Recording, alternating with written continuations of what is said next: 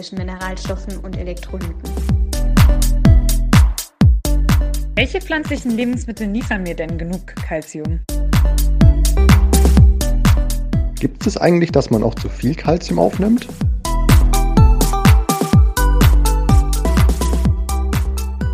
Verbraucherhelden mit Wissenshunger, der Podcast der Verbraucherzentrale Bayern rund um Lebensmittel und Ernährung. Hallo, hier sind Ursula, und Daniela. Also Food-Themen sind ja total angesagt, aber leider schwimmt in dieser ganzen Infosuppe von Instagram, Facebook und Co. auch jede Menge Halbwahrheiten. Und wir machen jetzt Schluss mit dieser Infodemie und ihr bekommt jeden Monat in unserem Podcast wissenschaftlich basiertes Superfood für die Ohren. Und heute wollen wir die kritischen Mineralstoffe bei veganer Ernährung besprechen. Wir hatten ja die Vitamine bereits und die Makronährstoffe. Aber bevor wir starten, geht es wieder um unsere HörerInnenfragen. Äh, Ursula hat wieder gesammelt und hat sich eine rausgegriffen. Schieß los. Ja, richtig. Die Michaela, der ist aufgefallen, dass es Lebensmittel gibt, die mit Vitamin D angereichert sind. Also zum Beispiel Milchprodukte oder die Margarine. Und die Michaela fragt sich jetzt, ist es sinnvoll, diese Lebensmittel zu kaufen? Steckt da was dahinter? Kann ich da wirklich meinen Vitamin D-Versorgung damit abdecken? Ja, wir haben ja bei der letzten Folge schon aufgezeigt, dass 90 Prozent im Prinzip durch die Sonneneinstrahlung selber produziert wird. Aber diese letzten 10 Prozent, die nehmen wir über die Nahrung auf. Und bei Veganern ist es ja immer so ein bisschen ein Problem, weil sehr viel tierische Lebensmittel Vitamin D enthalten und die pflanzlichen halt weniger. Und ja, es gibt natürlich jetzt ja Möglichkeiten über angereicherte Lebensmittel Vitamin D aufzunehmen. Ich glaube, ganz vordergründig ist die Margarine. Da ist es nämlich schon seit Jahrzehnten auch erlaubt. Wir haben vor einiger Zeit mal einen Marktcheck gemacht und haben uns mal alle Lebensmittelgruppen angeschaut, die mit Vitamin D angereichert werden. Und unter anderem ist uns da auch aufgefallen, dass da einige Lebensmittelgruppen angereichert sind, die eigentlich das gar nicht dürfen. Das ist nämlich zum Schutze der VerbraucherInnen ist es so, dass man nicht einfach äh, mit Vitamin Vitamin D anreichern darf, denn wenn ich da zu viel aufnehme, haben wir ja schon letztes Mal aufgezeigt, kann das richtig kritisch werden. Und deswegen dürfen eigentlich nur ganz bestimmte Lebensmittelgruppen angereichert werden, wie die Margarine oder die Milch. Was zum Beispiel gar nicht erlaubt ist, sind die Milchersatzprodukte, obwohl man da relativ viel findet, weil ja gerade die gerne äh, von VeganerInnen auch konsumiert werden. Das haben wir angeprangert und das Bundesamt für Risikobewertung empfiehlt auch gar keine Anreicherung bei diesen Milchersatzprodukten. Also da muss tatsächlich nochmal der Gesetzesgeber her und ähm, hier auch wirklich ganz klare ja, Regelungen treffen. Also grundsätzlich würde ich jetzt diese Lebensmittel nicht unbedingt empfehlen und sagen, ja, ihr müsst die kaufen, damit euer Vitamin D-Status abgedeckt ist. Geht viel raus an die Sonne, also raus an die frische Luft, mindestens 10 bis 20 Minuten. Und über eine normale Mischkost bekommen wir dann die restlichen 10 Prozent an Vitamin D, ohne dass wir angereicherte Lebensmittel kaufen müssen. Okay, jetzt hatten wir ja die Vitamine, jetzt gibt es aber noch weitere Lebensmittelbestandteile, die zwar keine Kalorien liefern, aber notwendig sind, dass wir sie über die Nahrung aufnehmen. Und das sind die Mineralstoffe, also die Elektrolyten oder Mineralien sind alles Synonyme. Die sind ganz wichtig, diese anorganischen Verbindungen für Körpergewebe, für Zellen, für die Zähne und Knochen, aber auch für einen ungestörten Ablauf von einem Flüssigkeitshaushalt. Und da gibt es einige Mineralstoffe, die relativ schwierig sind, durch eine reine vegane Kost aufzunehmen. Und die wollen wir heute besprechen, beziehungsweise nächstes Mal, denn bei den Mineralstoffen unterscheidet man nochmal zwischen Mineralstoffe und Spurenelemente. Das sind beides mal Mineralstoffe. Bei den Spurenelementen handelt es sich aber um Mineralstoffe, die relativ gering in unserem Körper vertreten sind, nämlich 50 Milligramm pro Kilogramm Körpergewicht. Also wenn man das jetzt bei einem 60 Kilo äh, schweren Menschen mal umrechnet, sind es so drei Gramm. Also alles, was unter drei Gramm ist, sind Spurenelemente. Alles, was mehr enthalten sind in unserem Körper, wird als Mineralstoff bezeichnet. Also mein Mineralstoff, das Calcium, ist ja ein Mineralstoff, der extrem stark vertreten ist in unserem Körper, nämlich zwei bis drei Pfund, also ein bis anderthalb Kilo Calcium steckt in uns. Das ist eine ganz schöne Menge. Und Daniela, ich werde manchmal in meinen Vorträgen gefragt von ZuhörerInnen, ob es nicht daran liegen kann, dass, die, dass sie einfach so schwere Knochen haben, dass sie so viel Gewicht auf die Waage bringen. Also, dass es an der Knochendichte mhm. liegt.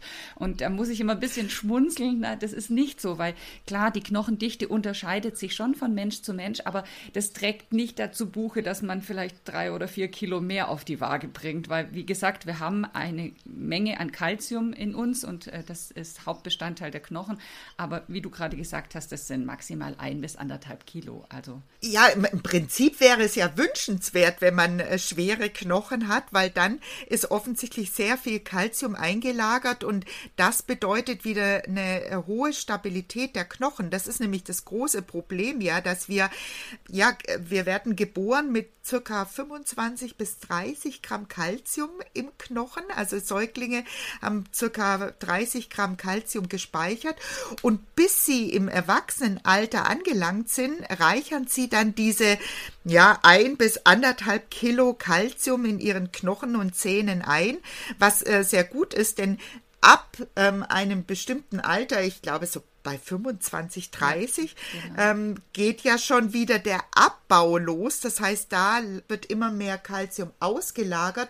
Und je mehr ich natürlich eingelagert habe, desto länger profitiere ich mit der Knochenstabilität. Das heißt, in jungen Jahren ist es ganz wichtig, dass man ausreichend mit Kalzium versorgt ist, damit man hier ja starke Knochen bekommt. Ne? Vorbeugt fürs Alter. Ja. Aber im Prinzip ist ja ganz wesentlich das Kalziumgehalt im Blut. Also das ist erstmal das, was die, ähm, der Körper äh, schön im Gleichgewicht hält. Und äh, wenn wir viel Kalzium im Blut haben, dann ähm, wird es gespeichert in den Knochen. Also die Knochen sind im Prinzip nur unser Speicherorgan. Wichtig ist nämlich Kalzium auch im Blut und zwar nicht nur für die Nervenübertragung, sondern auch für die Blutgerinnung. Also das äh, vergessen viele, ja. ne? dass also ja. Kalzium bei der Nervenübertragung und auch beim der Blutgerinnung, aber auch bei der Immunabwehr eine ganz, ganz wichtige Rolle spielt. Jetzt muss ich dazu sagen, dass äh, Calcium nicht nur bei VeganerInnen ein kritischer äh, Mineralstoff ist, sondern allgemein auch. Denn die nationale Verzehrsstudie hat gezeigt, dass vor allem weibliche Jugendliche also junge Frauen, okay. aber auch äh, Personen ab 65 häufig die tägliche Empfehlung, nämlich diese 1000 Milligramm am Tag, unterschreiten. Ich glaube, bei Männern liegt die ungefähr bei 800 Milligramm am Tag im Durchschnitt und bei Frauen halt nur bei 700. Und das kann natürlich wirklich dazu führen, dass es dauerhaft zu einer Unterversorgung führt. Also, Woran merkt man die? Oder wie, wie spürt man das, dass man an Kalzium unterversorgt ist? Ja, leider halt nicht direkt. Also im, im akuten Zustand einfach durch Krämpfe, ja, weil ähm, okay. da dann im Prinzip die Hämostase im Blut und die Nervenübertragung gestört ist. Aber dafür sorgt ja dann der Körper ganz schnell, dass er das Kalzium halt aus den Knochen zieht. Und dann haben wir halt einfach das Problem, dass dann vor allem im Alter es zu einer Knochenerweichung kommen kann. Ja, und das okay. wollen wir natürlich nicht. Deswegen ist es schon wichtig, dass man ausreichend Kalzium aufnimmt. Ich habe gehört, dass man dem auch ein bisschen vorbeugen kann, indem man sich viel bewegt. Also wenn man, wenn an den Knochen quasi die Muskeln immer wieder dran mhm. ziehen, dann, dann äh, merken die Knochen, oh, ich werde gebraucht, ich bin wichtig und lagern vermehrt Kalzium ein, beziehungsweise geben ihr Kalzium auch nicht so her. Da ist schon was dran, oder? Dass Bewegung ja. auch Osteoporose vorbeugen kann. Ganz genau, die Osteoporose ist eine Erkrankung, da spielen ganz viele Faktoren mit und alle, die unseren letzten Podcast gehört haben, Vitamin D ist ja auch ganz wesentlich. Die steuert ja dazu bei, dass Kalzium überhaupt aufgenommen werden kann. Das heißt, ich muss auch darauf achten, dass ich ausreichend Vitamin D ja, produziere.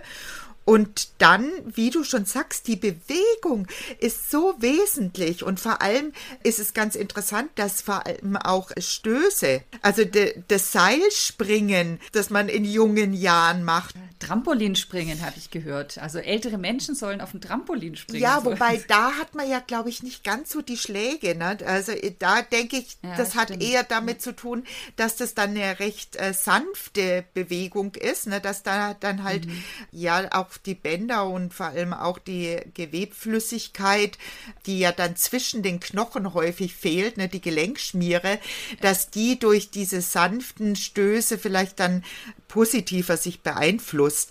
Nee, es darf ruhig ein bisschen härterer Stoß sein. Also Kinder alle, die gerne runterspringen von irgendwelchen Mäuerchen, die ja Seil springen, lasst die Kinder sich so bewegen. Das fördert auf jeden Fall auch die Knochenstabilität. Gummitwist habe ich Ja. neulich mal wieder gesehen. Das haben wir endlos gespielt. Und grad weiß die-. Aber das Ja, und gerade die Kinder, die so rumdatteln und den ganzen Tag nur irgendwie am Handy hängen, haben wirklich das Problem, dass ihnen dann die Bewegung fehlt für die ausreichende Anreicherung von Kalzium in den Knochen. Und das ist allerdings dann auch der Grund, warum man gerade bei Kindern eine vegane Kost nicht unbedingt empfehlen kann, weil hier halt einfach auch die Aufnahme von Kalzium ganz, ganz wichtig ist, um halt bis zum 25., 30. Lebensjahr da wirklich das Maximum auch an Kalziumaufnahme sicherzustellen. Ne? Ja, das sage ich in meinen Vorträgen auch immer, wenn Mütter mich dann fragen. Ich sage, naja, Milch und Milchprodukte sind einfach der Kalziumlieferant schlechthin in, der, in den jungen Jahren oder als für Kinder. Ähm, Und ich bin da dann immer so ein bisschen hin und her gerissen, was ich denen empfehlen soll, wenn die sagen, sie wollen ihre Kinder aber vegan ernähren. Und jetzt sind wir nämlich voll im Thema drin. Der Hauptlieferant von Kalzium ist nämlich Milch und Milchprodukte und die fallen ja für VeganerInnen komplett weg. Aber es gibt schon Lebensmittelgruppen, pflanzliche Lebensmittelgruppen, die Kalzium liefern, nämlich vor allem grünes Gemüse, also Grünkohl, Brokkoli, Rucola, aber auch Nüsse können relativ viel Kalzium liefern. Und was man auf keinen Fall vergessen darf, sind natürlich kalziumhaltige Mineralwässer. Richtig, Ja? ja, stimmt. Also alles, was über 150 Milligramm pro Liter hat, gilt als kalziumhaltiges Mineralwasser und da einfach auf dem Etikett nachschauen und eventuell dann tatsächlich auch ja Wasser aus Flaschen kaufen, was wir ja eigentlich gar nicht aus Nachhaltigkeitsgründen so empfehlen. In einigen Regionen, wie zum Beispiel hier im Münchner Raum, äh, haben wir auch ein sehr kalziumhaltiges Wasser. Das merkt man immer, wenn die Wasserhähne schnell verkalken. Dann kann ich natürlich auf das ganz klassische Trinkwasser, was aus der Leitung kommt, auch zurückgreifen. Das Problem bei pflanzlichen Lebensmitteln ist leider, dass sie auch so Antinährstoffe mitbringen, die wiederum Kalzium binden können. Das ist zum Beispiel die Oxalsäure, die wir beim Spinat vor allem kennen oder auch beim Rhabarber und die Phytinsäure, die vor allem in Kleieprodukten enthalten ist. Also wenn ich sehr viel Vollkorn zu mir nehme, habe ich also ungekochtes Vollkorn, ne? Also Ja. ich spreche gerade vom Müsli, ne? Weil die Phytinsäure wird tatsächlich im gekochten Zustand zerstört. Das heißt, wenn ich jetzt äh, Brot esse oder auch Getreidebrei, warme, also gekochten Getreidebrei, habe ich das Problem nicht mehr. Und es gibt noch einen Tipp. Wenn man das einweicht, dann kannst du es auch, also wenn du quasi dein Müsli am Abend schon ansetzt und dann am nächsten Tag erst isst, dann äh, wird diese Phytinsäure auch abgebaut über diesen Einweichprozess. Mhm, ganz genau.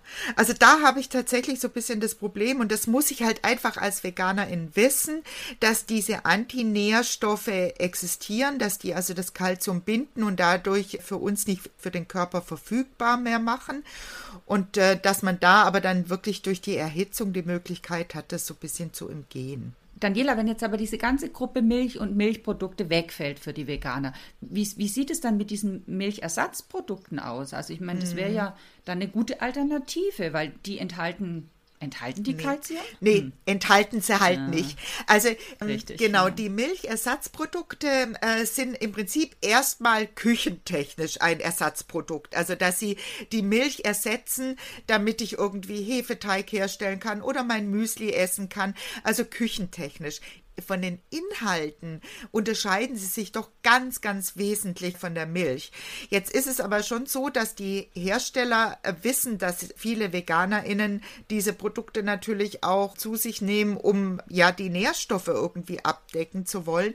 Und deswegen werden diese Milchersatzprodukte häufig auch angereichert mit Kalzium. Und zwar ungefähr in der Höhe auch wie die Milch es Kalzium enthält, nämlich so bei 120 Milligramm auf 100 Milliliter. Das heißt, wenn ich da mit mein Müsli esse oder auch mal koche, kann ich ein Teil meines Kalziumbedarfs damit auch abdecken. Also das würde ich jetzt fast auch empfehlen, dass wenn ich als Veganer einen Milchersatzgetränk zu mir nehme, also Hafermilch, Sojamilch, Mandelmilch, dann gerne ein Kalzium angereichertes Produkt das Kalzium wird auch aus diesen Produkten aufgenommen in den Körper, weil ich habe da schon gelesen, da sind ganz verschiedene Kalziumverbindungen drin in diesen Milchalternativen. Also genau, also das ist geregelt. Es gibt bestimmte Kalziumverbindungen, die eingesetzt werden dürfen äh, für die Anreicherung. Wichtig zu wissen ist, dass auch beim Kalzium mal wieder die Devise gilt, äh, die Dosis macht das Gift. Das heißt, dauerhaft sehr hohe Einnahmen von Kalzium kann tatsächlich zu Nierenstein führen. Ähm, was man auch häufig liest, ist die Arterienverkalkung. Das ist nicht so. Da gibt es also keine äh, Studien und Untersuchungen, die das nachweisen können. Aber man hat in der jüngsten Vergangenheit immer wieder Zusammenhang zwischen hohen Kalziummengen und Herzinfarkt festgestellt und diskutiert. Und man weiß einfach, dass Menschen, die vor allem genetisch bedingt höhere Kalziumwerte im Blut haben, häufiger an koronaren Herzerkrankungen erkranken und deswegen empfiehlt es sich auf keinen Fall in größeren Mengen längerfristig Kalziumprodukte aufzunehmen. Und deswegen empfiehlt im Prinzip die EFSA, also die Europäische Behörde für Lebensmittelsicherheit, die Gesamtzufuhr nicht über 2500 Milligramm, also das ist so das zweieinhalbfache von der empfohlenen Tagesdosis zu überschreiten und das Bundesinstitut für Risikobewertung rät, dass maximal 500 Milligramm, also die Hälfte meines Tagesbedarfs, über Nahrungsergänzungsmittel aufgenommen werden sollte. Also zusammenfassend, ich sollte als Veganerin tatsächlich auf meine Kalziumaufnahme achten, indem ich viel grünes Gemüse und Nüsse zu mir nehme, vielleicht auch ein mineralstoffreiches, also kalziumreiches Mineralwasser. Außerdem gibt es natürlich auch die kalziumangereicherten Lebensmittel, wie zum Beispiel diese Milchalternativen, die wir gerade angesprochen haben. Und wenn ich trotzdem die Befürchtung habe, dass ich nicht ausreichend als Veganer in Kalzium aufnehme, dann gilt wie immer zunächst den Arzt aufsuchen und seinen Status feststellen lassen, also nicht Gießkannenprinzip äh, einfach Calcium-Nahrungsergänzungsmittel aufnehmen, sondern den Status feststellen und dann mit dem Arzt entscheiden, welche Maßnahmen ergriffen werden. Eventuell empfiehlt er ja tatsächlich auch ein Nahrungsergänzungsmittel. Und damit ihr da so ein bisschen einen Überblick bekommt, was für Lebensmittel oder wie viel Kalzium in welchen Lebensmitteln drin ist, würde ich euch in die Shownotes eine Tabelle reinstellen, wenn euch das interessiert und auch noch ein paar gute Links zu dem Thema Kalzium und vegan. Und beim nächsten Mal machen wir dann das Eisen und bis dahin bleibt wissenshungrig und informiert euch auf unserer Website verbraucherzentrale-bayern.de. Ja, genau. Und wenn euch die Sendung jetzt gefallen hat oder vielleicht auch nicht, wir freuen uns auf jeden Fall, wenn ihr in Kontakt mit uns tretet. Unter ernährung.vzbayern.de könnt ihr uns eine E-Mail senden. Dort könnt ihr natürlich auch Themenwünsche nennen und eure Kommentare hinterlassen. Und jetzt sagen wir erst einmal Tschüss. Tschüss.